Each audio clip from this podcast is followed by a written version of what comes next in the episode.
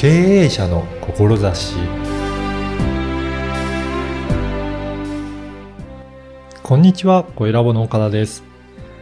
いつかは楽器を演奏したいという方はいらっしゃいますか？私も子供の頃はピアノを習っていたのですが、今では全然弾いていません。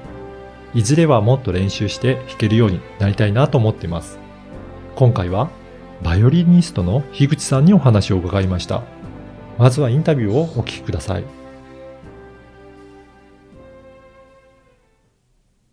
今回はバイオリニストの樋口さゆりさんにお話を伺いたいと思います。樋口さんよろしくお願いします。よろしくお願いします。あの、まずはバイオリニストということなので、はい。普段どんな活動をされているのかちょっとご紹介いただいてもいいでしょうか？はい。と普段は、えっ、と、演奏の方では、コンサートとはもちろん、はいあの、イベントとか、パーティーとか、うんレコーディングのお仕事をさせていただいてます。あ、そうなんですね。あの、パーティーとかっていうと、どういったところで演奏すること多いですかね？そうですね。今は経営者さんの会とか、あとは、えーイベンターさん、今うんいろんなイベントをやってらっしゃる方が多くて、はいまあ、ちょっと懇親会的なパーティーをされたりとかもするので、はいそういったパーティーでサプライズで演奏に行ったりとか、うんそういったこともしてます。あの、パーティーとか、そういうイベントで弾いてもらうとすごく盛り上がりますよね。そうですね。はいで、大体皆さん、情熱大陸を聞くと、あの、ちょっと、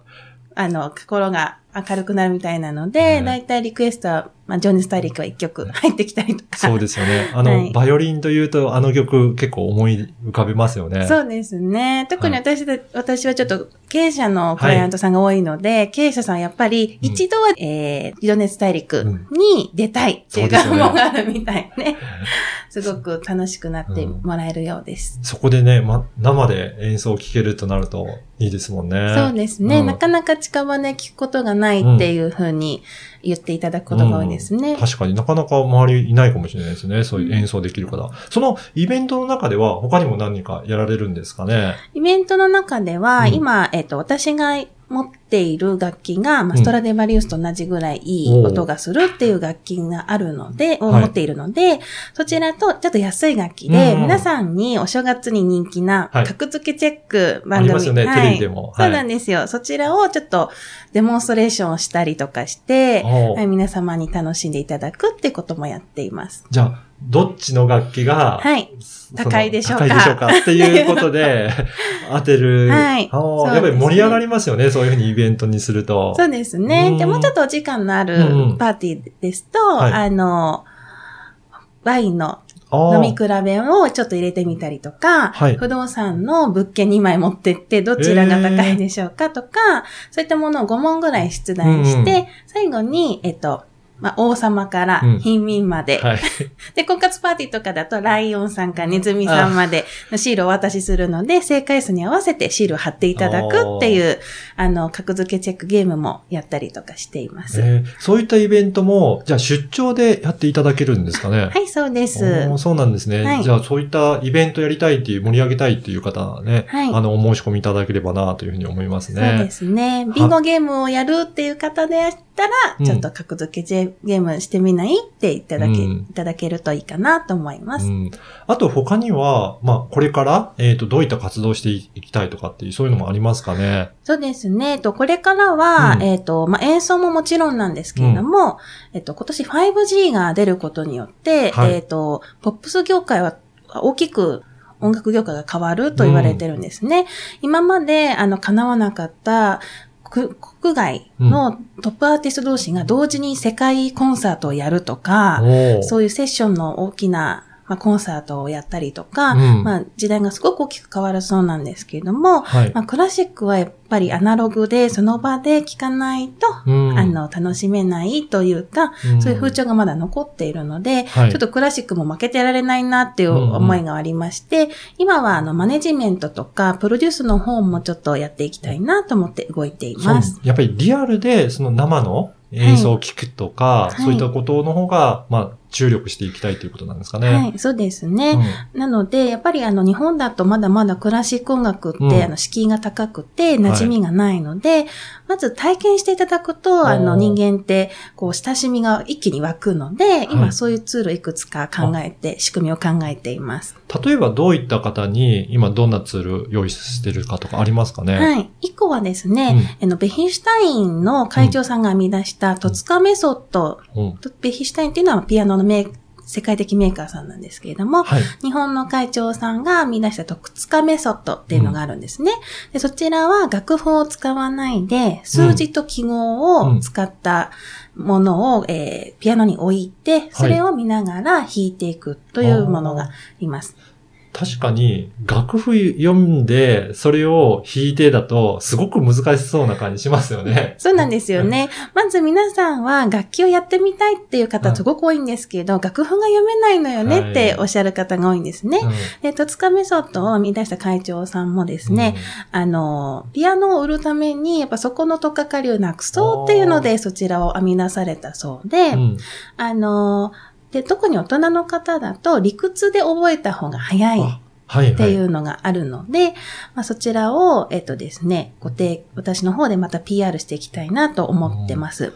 で、具体的には、うん、一応30分でピアノが弾けちゃうよっていうツールにそれだけで弾けちゃうんですね。はい、なってますので、実は70代、80代の、うん、あの趣味を探していらっしゃるような、あの方たちに、とても人気の商品でいらっしゃるそうで、うん、えっと、まレッスン3回、うん、3ヶ月ぐらい、うん、で、えっと、エリーゼのためにが弾けちゃったり。ね、あの有名な曲が自分で弾けるようになるとすごくいいですよね。そうなんですよね。うん、で、私も、あの、拝聴したんですけど、もうほとんどミスタッチもなく、はい、上手にお弾きになられてて。年配の方でもできるんですね。はい、できるんですよ。で、いつから始められたんですかって言ったら、全く初めてで、70から始めましたって。いう方も、はい、たくさんいらっしゃるので、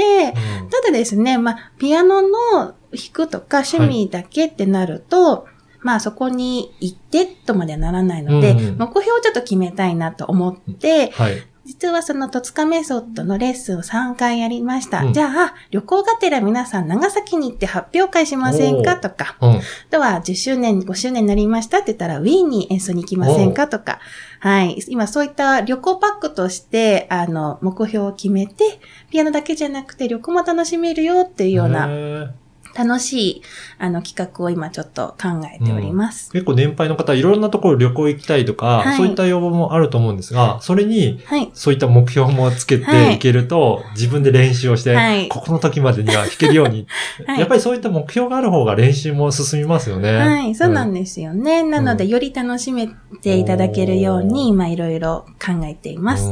あと、やっぱり、その手を使うと、はい、あの、やっぱり健康にもすごくいいのかなと思うんですけど、そういったあたりもどうなんですかね、はい、そうですね。うん、あの、今、うちの音楽業界で、うん、えっ、ー、と、先生たちとか、まあ、まあ、だいぶご高齢になってるんですけど、うん、地方になったっていうのは聞いたことがないので。やっぱり音楽家の先生たちそうなんですね。はい、そうなんです。で、皆さんも楽器とかを、あの、やったことないとか、よくいらっしゃるんですけど、実は歌が脳には一番いいそうなので、はい、はい、それもあの、やっぱり科学的に証明されているそうなので、うん、ぜひ楽器はなくても、うん、あの、歌だけでも歌っていただけると、あの、より人生を長く楽しく過ごしていただけるかなと思っています。やっぱり歌っていうのも、いろいろメロディーだったりとか、はい、歌詞だったりとか、いろいろ考えることがあるからいいんですかね。はい、そうなんです、同時に、いくつもの作業をやることが脳の活性化につながるので、はい、あの、音感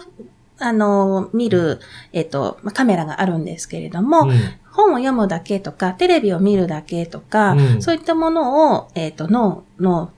え温度計で見てみると、ブルーなんですけれども、うんはい、えー、歌を歌うと全体的に真っ赤になるそうなので、はい。じゃあ本当にいろんなところを使ってるっていうことなんですかね。そうですね。なのでぜひ歌はおすすめします。はい。はいあとは、なんか小さいお子さんにもなんかやられてたりはするんですかね、はい、そうですね。うん、あの、今、小さいお子さん、いろんな、あの、お習い事をしてると思うんですけれども、うん、あはい、あの、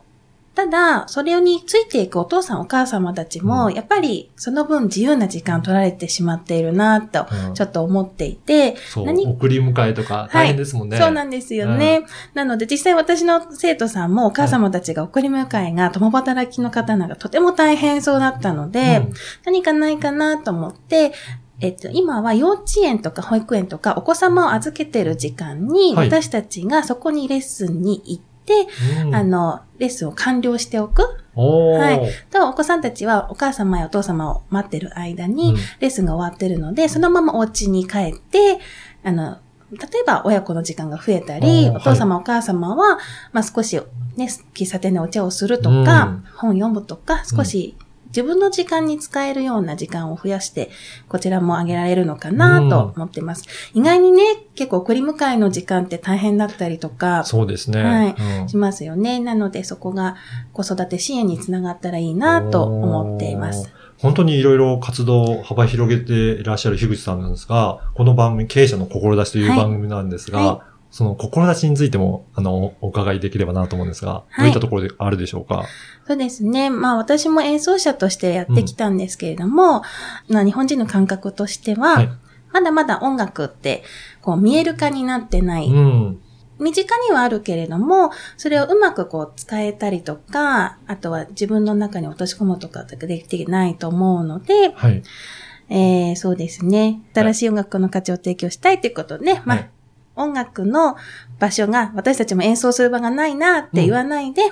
ちゃんと箱を作る、仕組みを作る。うん自分たちから発信をして音楽の幅を広げるっていうところが、をやっていきたいなと思っています。うんやっぱり、そうですよね。あの、音楽する場も、あの、自分たちで積極的に作っていくっていう取り組みも、はいやっぱりさっきのお話をお伺いしても、はいまあ、どんどん活動を広げられてるのかなっていう感じしましたね。そうですね、うんやはり面白いコンサートを作るのももちろんなんですけれども、コンサートに行きたいっていう欲求を作るには、やっぱり楽器を体験したりとか、そうですね。はい。また音楽を違った形で体験していただくのが、コンサートの集客に最終的にはつながっていくんじゃないかなと思っています。はい。あの、今日本当にいろいろお話を聞いて、あの、音楽についてやっぱり興味持ってくれた方もいらっしゃると思うんですよね。例えば、その、年配の方たちで自分たちでも弾いてみたいとか、あとは子供の支援のために、あれは保育園とか幼稚園の、あの、経営してる方がいいですかね？そうですの方ね。に、じぜひ自分のところでやってみたいっていう方とかがいらっしゃれば、ご応募いただければと思うんですが、はいどういったところから、あの、樋口さんのお問い合わせするといいでしょうかね？えっと、一応私のホームページもあるんですけれども、うん Facebook ページの方も公開しているので、はい。そちらからダイレクトメッセージをいただいても大丈夫です。はい。ぜひ、あの、興味ある方、問い合わせていただければと思いますあ。りがとうございます。はい。本日は、バイオリニストの樋口さんにお話をお伺いしました。どうもありがとうございましたあ。りがとうございました。いかがだったでしょうか？音楽は楽しむことが大切なんだなと改めて思いました。そのためには簡単に弾けるようになる戸塚メソッドを取り入れたり、保育園や幼稚園で習い事ができるようになるなど様々な場を用意されている様子が伝わりました。もちろんご自身でも演奏はされていますが、音楽を楽しむ世の中を作っていきたいという思いを感じました。興味ある方は、樋口さんにメッセージを送ってみてください。そして、声ラボでは、ポッドキャストの活用方法が学べるセミナーを開催しています。声ラボホームページからお申し込みください。ではまた次回。